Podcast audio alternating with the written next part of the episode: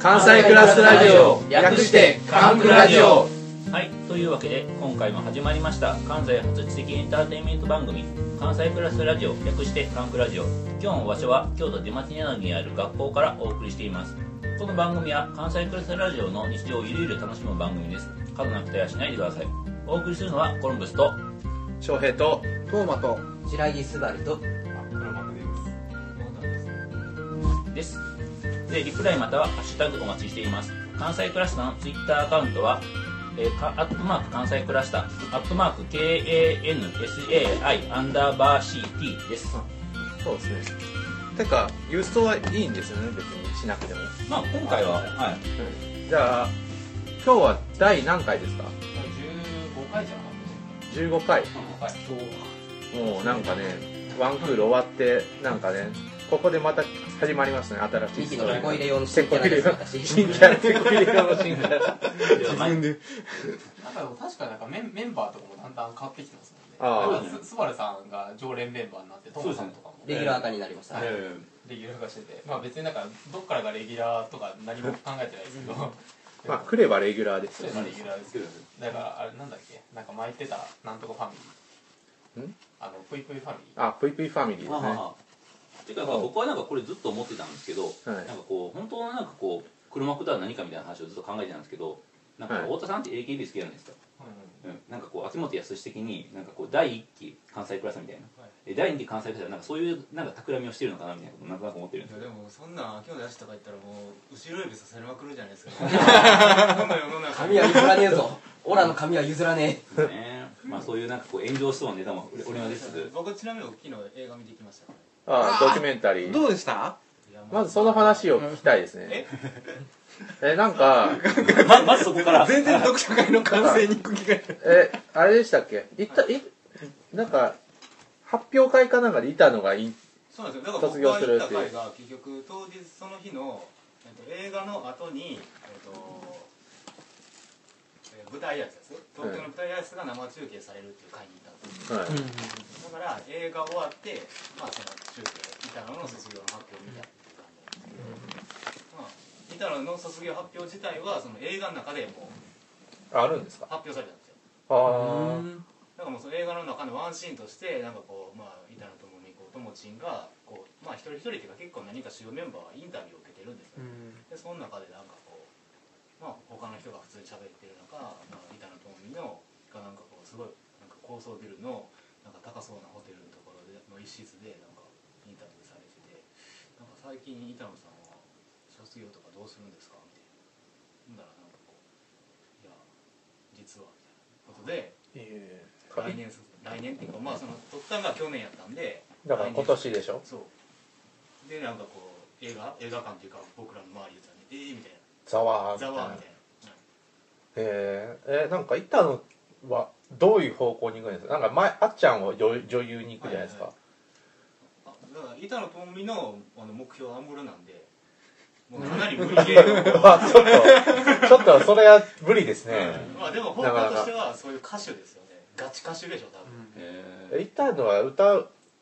歌やばいです。やばいですよね。やばいやばいじゃんどっちの意味で。あのー、マイナスひどいのです。よねひどいです。あ。はい。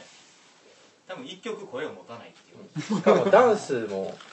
まあ、なんかダンスは自分ではこう僕ダンスのことってあんまよくわかんないんですけどこう自分ではこうやっぱりまあ。技量以前に体力はかけてるじゃないですかそれ。まあ一曲も抱いてはい、そうですってねいう状況で。だかでもならんかもうもう僕とかとかすると板野は別になんかもう前々からなんか卒業するみたいなとことをなんかこう各所で言ってたんで、ええみたいなあ今かみたいな。そうなんやって感じです。でもなんか板のポジションはなんか新しく入れなさそうでしたね。そうですね。やっぱりなかなかいないですよね。やっぱここは西野カナをね移籍させてくる。いやでも僕だから結局それ大事やなと思ってあのこの宮城宮宮あの宮宮宮宮じゃなくてあのえみーちゃん騒動あったじゃないあですか、まあ、だからやっぱり、まあ、あの騒動が起こって以降、まあ、多分それが起こる前やったらなんか映画見ても普通に楽しめたと思うんですけどやっぱりこうあれが起こって以降映画を見てみるとやっぱりまあカルトっちゃカルトなんですよねやっぱり。ああ。ーうん。怖いいうかかわいそうですよねあんなもそうそうそうのさすがに。そうそうなんでやっぱりまあ、カルトってやっぱり同じ組織に何年かまあいいるとやっぱりなるじゃないですか、硬直してきて。だからもう新しい人を入れるかもう何年か経ったら強制退去みたいな。やっぱり同じ組織の中で稼働競争みたいなことをしたら絶対に必然的にそうなりますねあれは、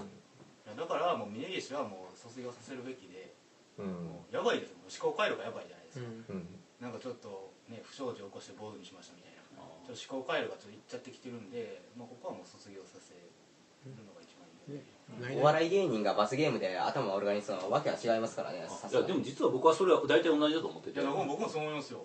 あれ結局あの峯岸っての生活範囲って AKB とバラエティしかないんですよね、うん。だからもう完全になんていうんですか。なんか芸人ですよね。そう芸人その芸人だからまああのだからあれ見てなんかこうだからあれ見て喜んでる層っていうのとなんかこう僕はやっぱそのなんか芸人がなんかこうなんか熱いものとか食べてハフハフハフみたいな感じで言ってるあれとはあれを見て笑うっていうのはまあ割と似たような行動だと思ってて。本当そうで、うん。だからなんか芸人の罰ゲーム系のえ結構だからあのあれきついことやってますよね芸人。かなりきついですね。だから丸坊主どころではないまさに有形力の行使でなんかこう具体的に暴力も振るわれてると。でまあそれとなんか何が違うのかなっていうのは実はずっと思ってますね。いや本当にそうですよね。やっぱり、まあ年頃の女の子やいうこともありますし今回の場合こう番組内に書くというかなくて外側の不祥事か恋愛型でしょ、うん。それでっていうのはやっぱり大きいでしょうね。ああ。まあでもまあ基本的になんかそういうのを喜ぶ層に向けて AKB っていうのは作られててでしかもあと AKB がすごい嫌われてるっていうのもあると思うんですね。僕はもうああいうのはもう単単純なんですねやっぱり。ああ。罰ゲームと同じようには、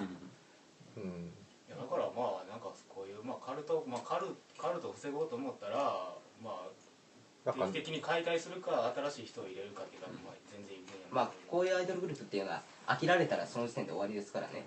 だからやっぱり丸高橋もよく言ってますけど芸能人って芸能の民で結構やっぱ社会と違う批判で生きてるんですよ皆さんうんやっぱりいやここは AKB はサッカーのシステムを導入するしかないんですよ移籍制度でなんか高額移籍金で獲得みたいなねうんなんか西野カナを獲得とかトレードトレードとかねだから今の AKB はちょっとちょい前の浦和レッズみたいなもんですそうですよねまあだからちょっとねこのままだと浦和レッズの二の舞になるんで。そうですよね。うん。ななんかでもそれって人が入れ替わってもあんま変わんなくないですか？わかんないけど。システムが同じ。人が変わるっていうかそもそもシステムの話なんじゃないかなっていう感じもするんで、うんなんか秋元康がなんかえいって方針変えなくちゃ変わんないんじゃないかなって気も、だからまあ秋元康も含めたもうゲームにしないとダメなん。ですよねだから秋元康の監督さんがいますかそうですねまあ会長総選挙ですね会長総選挙の話になったんで前にさっき言ってた読書会の反省いうのをちょっとここで一旦そうですね。あすげえ戻り無理やり。戻り方がすごかったそうそうまあえこ一個だけ最後言わせてくださいよ。あのなんかその最後のあのお笑いの話してたじゃないですか、はい。お笑い的になってるって話があってナインティナインの岡村がで自分もこうお笑いと同じになってるなっていうのを見て思って言ってたんですよ、はい。あの峯岸ちゃんもうどうすんの？坊主やっちゃったら次の子何やったらいいかわからんやんって言ってた。ああなるほどなるほど。はい。はい言ってたんですよ。これみんな罰ゲームやと想定した時に、ね次はさらに熱い熱湯風呂やとしたらさらに熱い風呂に入ったりとか、だから過剰になっていくってことだね。そうそうそうだから罰ゲームのインフレ。インフレになっていくから。だからそれはすごいやっててもうああそんなんやっちゃってみたいな感じで言われてて冷やかされてましたけどね、っていうだからのは今回今回分かったことは、まあ、前田敦子を含めたこう、まあ、峯岸とか、まあ、あの写真出たじゃないですか、うん。峯岸となんかピードしてるみたいな。だからもう一期生はもうカルトですよ。ああっこからなんかこう自浄作用みたいなことっていうのはやっぱり無理やから、うん。まあ本来はほんまはだから結飯とかに期待したいとしたんですけど、うん。うん。ちょっと無理そうなんで、はい。やっぱりああいうのはなんか気に食わないですねすいませんでした。ええ。いやいや難しいですよね。コミュニティ問題として考えるいや本当そうです。よといやだからそのちょうどあの柔道のやつとかあのいいじめ関係の話とかとかなりオーバーラップしてるじゃないですか,、うん。結構狭いコミュニティでなんか独自ルールがあるみたいな世界があって、うん。それが外から見るとすごい異様なんだけどなかなか変わんないみたいな、っていうところで、えっと、そこから読者用の反省につなげていきましょうか。まあコミュニティのない理想形といえば関西クラスですけどみたいな、いや違う。それはまあ置いといてあなんかこの間だからあ読書会したんですよね。そうですね。あプラネプレイト読書会。楽しかったですね、で楽しかったですね、で本当6時半ぐらいであ6時間半ぐらいかけてほとんど全部読むっていうのをやったんですけど、うん。なんかそれのまあそれまあ読書会自体は成功だったわけですけど、まあでもその中でも運営上いろいろ改善点が見られるみたいなうん。こともあったんでどうしようかなみたいな。まあ改善点は多分毎回あるんですけどなんかそれを一回なんか集まって話そうみたいな感じになってて、そうですね。なんかユーストの仕方とかなんかその時間の仕切り方とかうん。いろいろ考えていこうみたいな感じのやつです読書会だからとりあえずななんですかね、まあ、事前準備と、まあ、当日と、まあ、その後のアーカイブみたいなので3つぐらいに分けて、まあ、事前準備のこの改善点というか。そうですね。事前準備はやっぱり1日か2日前ぐらいにドロップボックスでここにど読書会のフォルダをうん。入れてくださいみたいな。やるとかですよね、やっぱその一人一人なんかこうファイルバラバラに持ってきてうん。なんかこうななるじゃないですか、そういうのとか。あとなんですかね。あとなんかあらかじめスケジュールは決めといた方がいいのかなって気がうんしたん。ですよ、まあ今回はなんか日本2.0みたいなすごい長い読書会になることが分かったわけじゃないですか。だからやっぱりなんか人って23時間すると飽きてくるから、うん。なんかいつぐらいに終わるんだろうっていう多分ゴールが見えてた方が、うん。なんか割とちゃんと聞ける気がするんですよ。ねそうですね。目安になる時間だけでも分かってれば、今こう何分押してるからうん。調整できる人はこあ。う縮めて喋るとかありますよね、うん。やっぱ事前にスケジュール表を作ってこう、うん。発表時間をあの示しておくってことですよね、うん。そしたらなんかこう興味ある発表だけ聞きに来るみたいな参加の仕方もできるしそうですね。あと事前準備。うーん。あそのまあ あの人のこうなんていうんですか今はツイプラじゃないですか、はい。まあ、ツイプラはいいですよね、そうですね。なんか今のところなんか最善のなんかそういう集客ツールっていうかあのイベント告知ツールツイプラかなみたいな。うん。他もなんかあるんだけど有料だったりしますからね、あとなんかググタスは意外とユーザーが少なくてググタス難しいんですよね。だからググタスのイベントツール結構いいんですけど、うん。あれいいですよね。いいんですだからそこに全部写真とかもいろんなものが貼っつけられるんですよ。だけどなかなかあれですよね。ツイッター並みには普及していない。あれなんかでも Google タスはこの前世界第2位の SNS になったらしいですけどね、えまあらしいですけどあんまり実感はない。ううん。全然なんかアクティブユーザー数とかですよね。あそうアクティブユーザーで、えっと、2, 2位かなあとツイプラだとガラケーからもできますからね、うん。ああそれ OK ですね。アクティブユーザーって本当にいんのかなって思うんですけど。うん。AKB の人しか見ないぞみたいな。それはフォローは AKB しかしてないですからねそうですよね。だから日本だとなんかね AKB イコール Google プラスみたいな感じですよね。まあ、見ない。どの道などか告知ってツイッターでやってるじゃないですか、はい。だからやっぱりツイッターから延長したツールじゃないと、うん。そうですね。あれっていうところでまあツイプラはいいんじゃないですかね、うん。っていうかむしろあれがベストな気がします。そうですねまあ、ツイッターベースで活動してますからね我々、うん。まあツイプラが告知ツールで。あと何かあります？これや、準備しといた方が良かったんじゃないかみたいまあ、今回あの名札を名札。あ名札名札は良かった。あれ素晴らしかったですね。あと名札となんか持ち物管理の何かですよね。本本が全部一緒じゃないですか、うん。プラネッツ8とか。うん。だからみどれが自分の本か分からなくなるからそれをなんかポストイットかなんかで自分のって書いてもらってうん。おおそういうなんか改善とか、まあ持ち物とかはなんかねどうやって管理するかは結構うん。まだからとりあえず僕余ったポストイットとか持ってきてみましたよ。うん。けどねあもうそうかっこいいですねポストイットの。いやなんかねこれはあの僕だからあの本屋勤めてるので雑誌のおまけとかいっぱいもらえるんですよ。ああそういうのですね。そういうのとかですよねだからそれはでも問題になってくるかもしれないですよね。物のこうこう置き場所とか。でもこう思ったのはこの後にこうこのなんていうんですかね結構今回救急だったじゃないですか、はい。でこうちょっと2階席上がってもらったらなんかちょうどいい感じになったみたいながあって、こう下の感じがはい空気の感じが、ねちょっとい全員で見てるとちょっと空気が薄いんですよね下、はい動けん。薄くて。でじゃあこう上で見るっていうことを考えて、じゃあキャパがここ10人ぐらいですか、うん。だからなんかこう違うリズムでね2つの読書会が並行して開催されてこれ結構いいかなとは思う。昼の世界と夜の世界ですね。そうですね。まあだからそのあれですよね。ストリームっていうか、うん。メインメインちゃんとと流しとくみたいな、なん。かなんかそこはなんかこうあと運営中のこれはこの読書会中の今度は話になるかもしれないですけど、なんかそのネットの声をどうやって拾うかみたいな。そうですね。まあこれも毎回の課題ですけどなかなか難しいですよね。やっぱこれはだから結構友則さんとかもうちょっと拾った方がいいって言うんだけどやっぱ拾う能力ってやっぱすごい難しいんですよね。そうですそうです、やっぱチャーリーとかアズマンとか津田さんはやばいんですよ。うん。なんか僕なんか一番いいのは、うん。まあ、まあこれ発表とかに使われてるあれですけどタイムラインを普通に提示するのが一番いいわそうですね。だからもうこの横にこうタイムラインが出てたら面白いんですよね。あ発表の横にですね、うん。僕もそれはなんかできたらいいなと思う、そうですね。誰かこえそれなんかそれをユーストをニコ生にするみたいなのってできる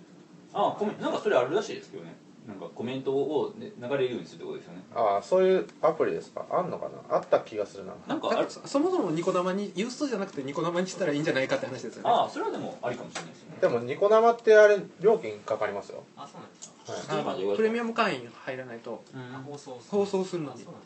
で多分延長するのも多分お金かかるんじゃないかあそうなんですか。あわかんないけど。となんかやっぱりそのコメントの性質上結構やっぱ小難しいコメントも多いじゃないですか。ですね。だから結構100字ぐらいバーってなんかこれはこうなんじゃないですかとかって書いてるやつがあるからあれが横に流れるってのはそんなに。いやだからねあの北川さんのリプにちゃんと返そうと思ったらちょっと考えなきゃいけないのであまあだからそのユーストとツイッターっていうのがベストみたいな感じですかうん、うん。と思いますね？でとりあえずタイムラインっていうかそのソーシャルストリームを横に流し続けるっていうのが今のところベストな解決策かな、でもそうですね。その思うんですけど発表しながらそれを見れるのって相当余裕いりません？だから多分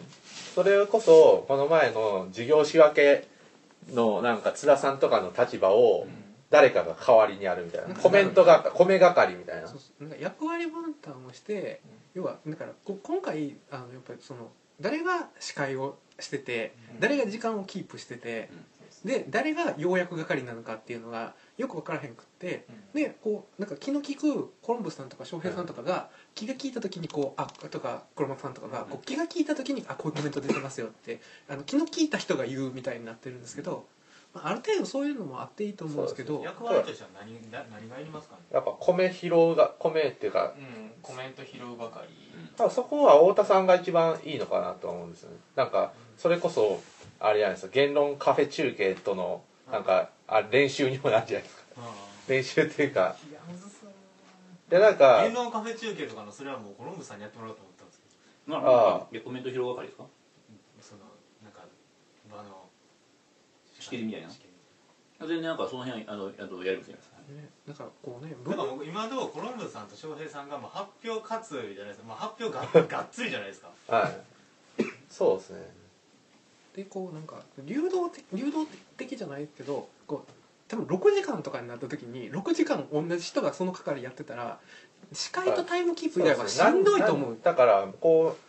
うこういやあれですよね。分担を決めとくべきですよね。うん。コメント拾うのはあの時間であの前中後みたいな感じで。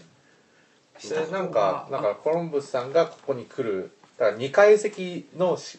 なんかまとめとだからそういうのも分けた方がいいですよ。2階席まあとりあ今今1階席でいくと、まあ、コメント拾う係まあそのコメント拾う係はい。タイムキーパー。そうですね。うんでやっぱりタイムキーパーの役割がめちゃくちゃ重要だなって気がしてるんでね。なんか前からちょっとやろうと思ってたのがやっぱりなんかそのなんだろう、ま、前タイムキーパーしてる時に思ったのがやっぱその遮るのが難しいんですよ、うん。最近。ああ。その発表。を、はい。あでなんか遮れるところとかはなんか質問する勢いであそろそろあと10分なんでとかっていうこと言えてたんですけどなんかそのなんか切れ目がなかなかない発表とかだと、うん。なんかなかなかどこで言っていいんだろうみたいなのがあれだからなんかも時計を表う示そう時計を見せるみたいいやていうかキッチンタイマーをセットしましょうでで、うん。時間あったらピピピピピって何をするんですよ、な、あそう壁になんかポンってうんそれがいいですよね、うんなんかそこを人で人でやるとなんか嫌な空気ここはやっぱこれこそアーキテクチャそうですようんそうですね。なんか普通に学会発表みたいな感じになりますけど、うん。まあでもなんかちゃんと5分前と、えっと、過ぎたらなんかなるとか、うん。そういうふうにした方がいいのかな。なんかまあまあそこはなんか可愛い声とかなんか。うんそうですね。アニメ声とかいいだからなんかこう、ね、えっと、ね、20分超えたら延長料金発生しますよみたいな。なんかアクション的に何かなゆっくりでいいんじゃないですかねあと5分とかなんかそういうのをゆっくりに言ってもらうとか罰金制度とゲスゲスするからもうそういうのはあまりなしでそうあとななんだろうなんか結構構そうタイムキーピングちゃんとしなくちゃいけないとかその人数とかをちゃんと把握しなくちゃいけないってやっぱりあの人が多い読書会じゃないですか,、うん。だから多分10人ちょっととかだと、まあ、だからこの間都市論読書会とかそうだったんだけど、ああいうのなんか割とみんなでまったりうん。なんかそそんなに時間とかもタイトじゃなくていいみたいな感じなんですけど20人超え始めるとうん。やっぱり力学が変わるじゃないですか。そうですねそうですね。で結構なんかみんなでインタラクティブに議論っていうよりはその結構一方通行っていうかそのうん。発表者がそれ以外の人たちに発表するみたいな感じになっちゃうからだから余計にそのなんだろうきこっちもきっちりしないといけないみたいなのがすごいありますね。発表の時間も短めでいいんじゃないですか？もっとね。そうですね。もっと圧縮しろっていう。もうほんまに。5分は短すぎるわ。10分とか15分にしてで質問の時間も今長くしだからあれですよね。だから今回は一個一個が短かったからそれが可能だったけど、一冊読むとかだったら難しいですよね、まあでもそこはある程度臨機応変ですか、その。まあだから一人のその、まあ、登壇者というか発表者はもう10分とうん。か8分とかなんかそのあれですよね。こうコンプ系の読書会の時は10分にして、うん。あの3人しかこうこの前経済学読書会ですか、うん。3人しかいなかったら30分30分そうですね。30分で喋っても、でもあれなんか結構もう、うんえっとその一冊読み切る系はうん。なんかなんか3冊とかあれ一人一冊系はもう結構もっと融通きかしてっていう、うんまあこれ人数の問題ですよね読書会のそうですね。読書会の人数それこそ10人とかにしたらぶっちゃけなんかこうもうなんかもう無限もう無限の時間でうん。もうとことんやればいいんですよ。そうそうそう。なんかだから10人くらいだとうん。結構みんな言えるじゃないですか、そうん。のあ暑いとか寒いとかも言いやすいけど、そうそうやっぱ20人超えるとこっちがなんかうん。気を配んなくちゃいけないっていうか誰かがコート着たらちょっと設定温度上げようかなとかっていうのをなんかそれこそ汲み取らないといけないんで、うん。そこら辺の汲み取り力とかすごいいるんだなってそうですねた、そうだからこう、うん、思いますね。大本さん、僕が思ったのは、一個は大本さんが集金を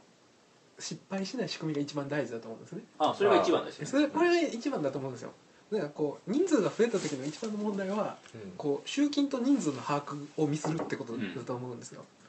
で後で絶対ギスギスするじゃないですか。うんうん、と思うんで。やっぱお金は大事ってことですね、うん、そうそう。お金の管理うん、であの時はこう払わんでよかったのにみたいな人が出てきてなんかあの払ったり払わんかったりみたいな人が出てきたりしたら、なんかそういう人がねムカついてきてね。まあお金をもらう時の場合は事前にそれを徹底的にこう口するのが一番いいですね、うん。かもしれない、うん、っていうのでなんか大人の仕事をこう僕は減らしていく方向にうんするのと、あとはルーチンの仕事が何なのかっていうのを見つけてなんかやっぱりね黒幕さん言うようにあのこうねおエアコンの温度の調整から気が利く人がやらなあかんとかっていうこう細やかな仕事も結構あるしそこは分業できるのか難しいですしね。っていう感じでまあ他にありますか？読書会後何か気づいたこととか。例えば物の管理ですね後っていうのは、えっと、あ終わって直後ってこと？そうですね。なんかこうあのえあこの物の管理の話しましたっけ？本のああ。そうだ。本本はだからそうですそうあ最後の方分かんなかったんですかあれ。結構だからねプラネットがいっぱい。最終的にあ自分のありましたよライブ。ありました。あよかった。なんかカバンの奥地に入ってましたあよかったよかった。でもまああれですよね。あ一冊なくなったんですよね。どっか神話が考える的な、あでもサイン入りの本がなくなったんですよね。うん。あ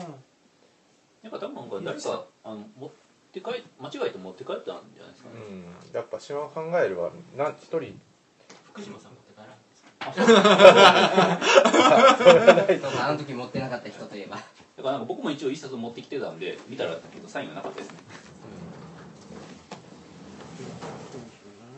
まあだから持ち物管理ですよね、もともとまあそうですね。ちょっとその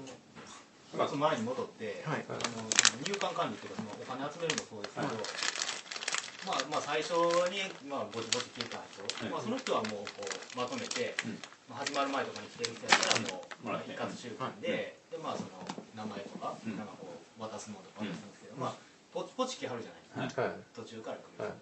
だからまあその人はまあの管理はまあ僕がするとして、うんでだからなんですかね。僕がこの当日できる仕事？だからコメント管理とか、うん。なんかそういうのを見るっていうのは結構難しくなってくるじゃないですか、そういうもんですね。そうですね、うんだからまあそこはだから他に役割をですね。だから入管管理っていうこと入管管理と、まあ、その部屋の,、うん。まあ、その温度とかの、まあ、管理まあぐらいですかね僕がそうですね。それであのコメント管理もだからまああのそのかっちりやる必要なくて緩くでいいと思うんですよね、なんかあれですね。そのなんか発表者の横とかにコメント管理の人は常にいて、うん。だってパソコンを見ているみたいな、うん。そういうのですなんかあれよくあるじゃないですか。論文の発表だったらなんか横になんかこのコーディネーターみたいなのがいて質問するみたいな、そういう感じでいいんじゃないですかね。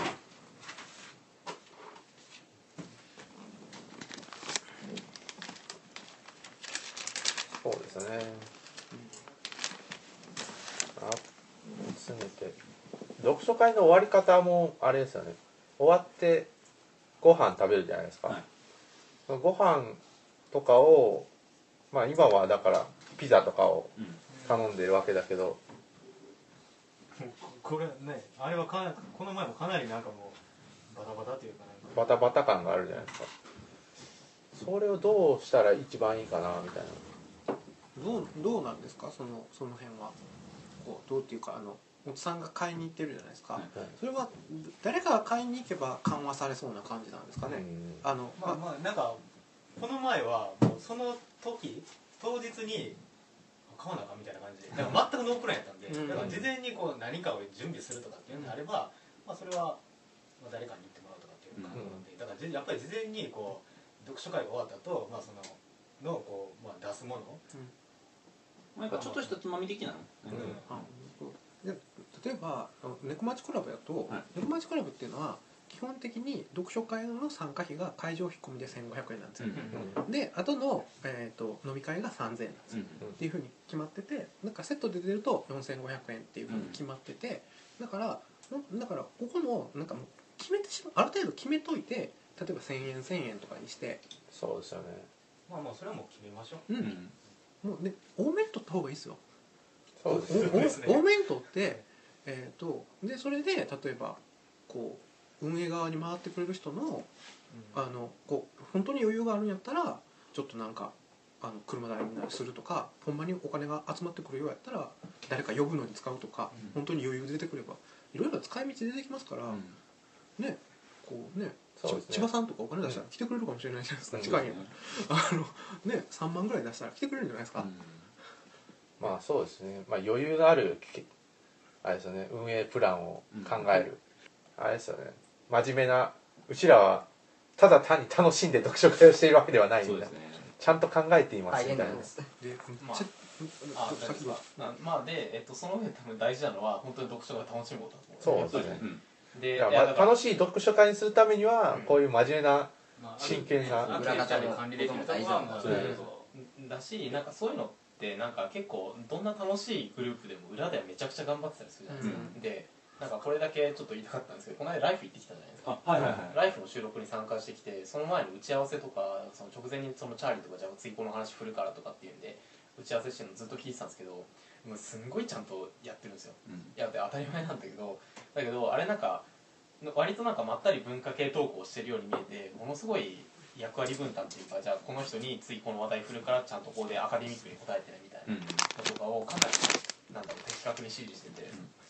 やっぱりなんかそういうのってまあ普段聞いてるだけだと見えないじゃないですか、うん。だからなんかそういうのが大事なんだなってがしましたねそうですね。ね、なんか早水さんの回とかやとあのあれなんですよね。回してる感がすごいよくわかるんですけど、チャーリーだと回してるのがわからんぐらい絶妙にも回してる。チャーリーはもうもはやた達人ですからね。本当うまいかの人と思って。そうですね。そういうのを意識させないぐらい回してるっていうのは。だから打ち合わせがすごいからですよね。そうそれとすごいですよね。経験とかはまあ、今回カンクラジオを支える関西ラジオの裏側について前半で話しましたよということで。そうですね。ああとあともう一個だけいいですか？あとむむちゃくちゃ理念的なことなんですけどなんかこうこう自分たちの中でなんかしきたりみたいなのをねあのこうなんかカルト化していくかもしれないですけど、ちょっと考えた方が面白くなっていくと思うんですよ。好きだ一方でそれたいやこれはこれはカルトへの道ではない。カルトへの道ですよこだれは。からそのその翔平さんが坊主になったりします。あでもおいあでも手を作るんですかこれ。カルトとしたらおきてというかあれですよねなんか。方針みたいな。うんそうそう。だから最後挨拶して終わるとかそういう感じですか？あいや例えば猫町クラブだと、うん。猫町クラブって、えー、と来る時の条件は、えー、とビジネス読書ビジネス本読書会だと,、えー、と読了が条件なんですよ。うん。ああ。なるほどなるほどはいはい。読了ってなんですか。あの必ず本を読み切ってくる。あな読み切ってきた人しか来ちゃいけませんよ、であのこうどういう発言をするとか発言のクオリティとかそういうのは一切問いませんと、その代わり必ず読んできてくださいって。でそれそれでみんな集まってくるってだけで楽しいじゃないですか、なんかこう一種のこうなんていうかな成長経験みたいなのがあると思う、とか、えー、と文学読書会になると読了プラスドレスコードがあるんですよ、ああ。だからあのこ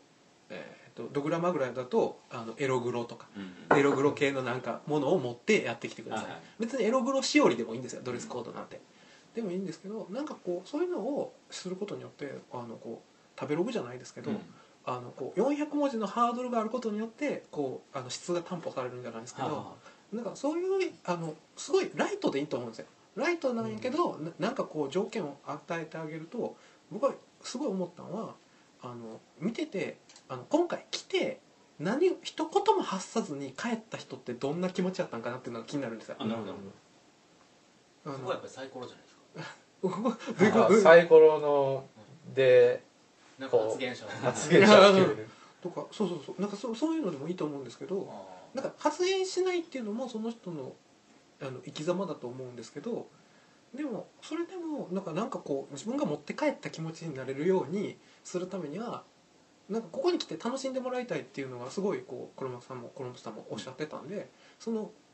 楽しんでもらうっていうのの一歩目は何なんかなっていう一歩目をちゃんと作ってあげるのはすごい大事だと思うんですね。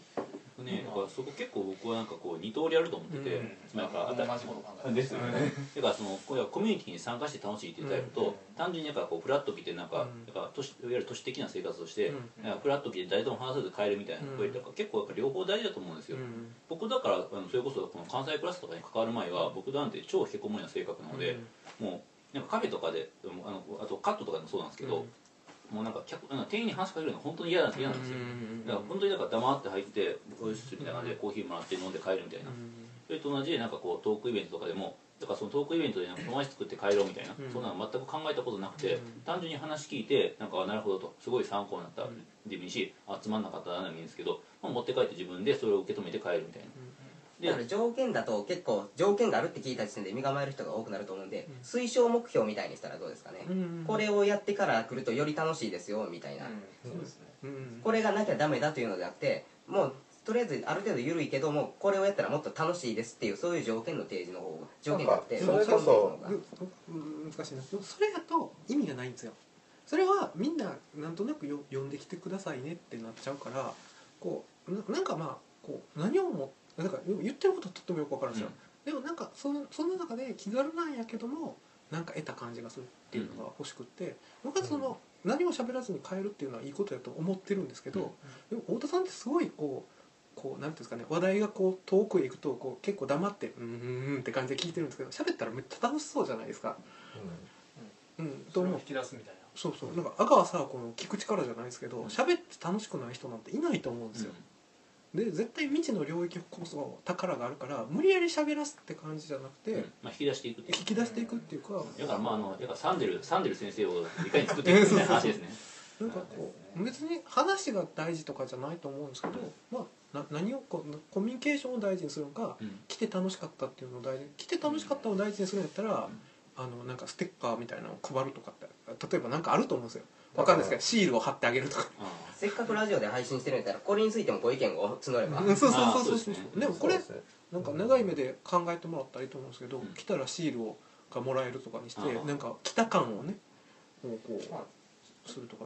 まあだから思ったのがだからその、まあ読書会とかに来て何も結局喋らずに帰るっていう場合に、うん。なんかそれがなんか本当は喋りたかったんだけど喋るタイミングとかなくてうん。帰ったのか、なんか別にさなんかそういうのしなくていいからとりあえず聞きたかったかってやっぱ違うと思うんですよ、で前者はやっぱり何らかの対処をしなくちゃいけないと思うけど、それはなんかあまりそのシステムでガーってやるようなもんでもない気がしてて、うん。どっちかというと周りの人の配慮っていうか、そうなんかそういう人間力みたいなのでカバーするしかない気がするんですよ。だからそれがだからシステムになっちゃうと例えばああいうことはそのリア充がバーベキューとかでやってる、うん。なんかバーベキューにみんなで参加してるんだからそれ黙ってんのつまんないよみたいな、うん。変な僕もシステム化にはやっぱぱり反対の立場ですね。うん。てかまあ要はだからあのできるだけその話しやすい雰囲気をいかに作るかっていうことに尽きると思うんですよね。でそのためになんかこう何かできることがあるとしたらそれを考えるって感じですよねそっちのアーキテクチャはまあ多分すごい考えないといけなくて、だからだからまあそれがなんかへ変なシステムになって同調圧力みたいな感じになっていくのがちょっと怖いなっていう感じはありますけど、なんかなんか話したい人のために話すきっかけになるものをなんか作ってあげるっていうのがうん。大事だと思うんですよね。インセンティブを与えてあげる方向の方がいいですね。ちなみにだからあの僕はだからそのさっきの話と矛盾するようですけど、うん。新しく来た方には一応できるだけ喋りかけるようにはしてるんですよ、うん。なんかこうはじ、ま、あのあうんうん。そうですよね、うん。それでいいと思います、うん。でそれなんかあのでも僕あの僕としてはなんかそれなんか鬱陶しいような気もするんですよ、うん。だからなんかどうしようかなみたいな感じで半々で考えてるんですけど、例えばなんかこの言論スクールとかこれから始まるじゃないですか。なんかああいうところはなんか割となんかそのそういう人でも来やすいようになんかこうしたいんですよね。なんかこう単純に授業を聞いてなんかこうその関西クラスターのコミュニティとかっていうのは別にあんま興味ないけど、まあ、授業に興味あるみたいな。でまあそれに関して関西クラスター興味持ってくれたらそれはそれで非常に嬉しいし。うん、だからこうこう、まあ、何をイメージしてるかって言ったらこうあなんかイメージがこう結構飛躍するかもしれないですけど僕なんか割とのべあのカウンセリングみたいなのをイメージしてるんですね。あはいはいはい。でそれは何何かって言ったらカウンセリングって貧困家庭の人が500円出すのってすごいうん。あの痛いじゃないですか、でもお金を払わないとカウンセリングって効かないんですよ。あわかります。はい。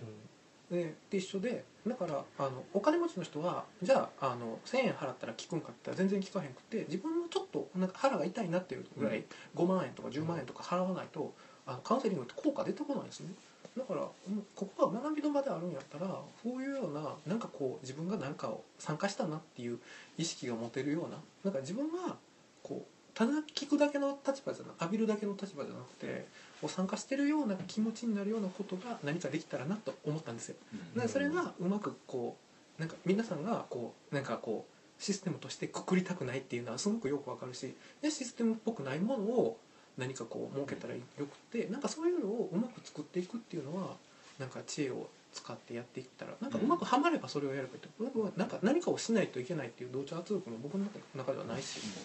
っていうふうな感じがあるんです。ね。まあでそれはまあ多分すぐには答え出ないと思うんですけど、まあ、パッと思い浮かぶのはやっぱりなんか人間力的な何かだと思うんですよ。うん。だからなんだろうそのまあ誰かはぐれてる人がいたらなんか大丈夫って声かけてあげるとか、なんかそういうそうそうそうそう、レベルでだからどれだけそういう人間力が高い人がいるかっていうことで決まる気もするので。まああまり熱心になりすぎても怖くなりますからねうん。こういうのは。だからそそういうのをあそうですね。まあ、まあ、さっきの繰り返しになっちゃうから、まあ、あれですけど、まあ、システムに外注しちゃうとちょっと嫌だなっていう感じがするだけで、まあ多分でもここにいる人たちって割とそういうのできるじゃないですか、うん気遣いっていうか。だからまあ今のところそこまでうん、いや、うん、い深刻にうん多分考えなくてもいいのかなって感じや、まあ、なんかそんな感じなんです。まあそんなと言いながら携帯をここで充電してる図太い僕ありますけどもね。いいですよ。そうですね。まあうーんなんか言いたいですねまあいやいやだからそうなんだから何かいいこそういうあれはできないかなとかを。例えば言論カフェとかを参考にするとこれは東さんがおっしゃってると思うんですけど言論カフェってなんかこう衣装的にはやから割となんかよくある IT 系の内装っていうふうに言われてるんですけどあれなんかこうショッピングモールのフードコートをイメージしてるらしいんですよね、うん、なんかなんかすごいフラットでなんかこう人ががなんか特別な人々が集まりやすい空間みたいな。だからなんかよくあるその文系のなんかその、えっと、いかにその濃い議論を まあ、いかにもなんかこう文学についてなんかこう魂を込めて語ってそうな雰囲気とかではないんですよね。なんかそれはなんかこう割と多分意図されたもので、なんかああいうフラットな、えっと、議論できる空間みたいなのがなんかすごい重要だと思ってやってらっしゃるなと思うんですよ。だからなんかそういう感じでなんかそのえっと場のそれこそテーブル一つのテーブルを共有して、なんかこう相席でいろんな人が座れるみたいな、だからなんかそういうふうなあのまあこれはなんかそれこそアーキテクチャのレベルですけど、うん。そういうふうにそのえっとフラッとその匿名的に人が来て、でまあ帰っていくこともありだしなんかこうそのコミュニティにサクッと参加するの、さえしょ障壁も低い、なんかそういう仕組みっていうのをなんかこうまあいろいろ試行錯誤。だからこれなんかでも本当になんか発見できたらなんか巨万の富みたいな。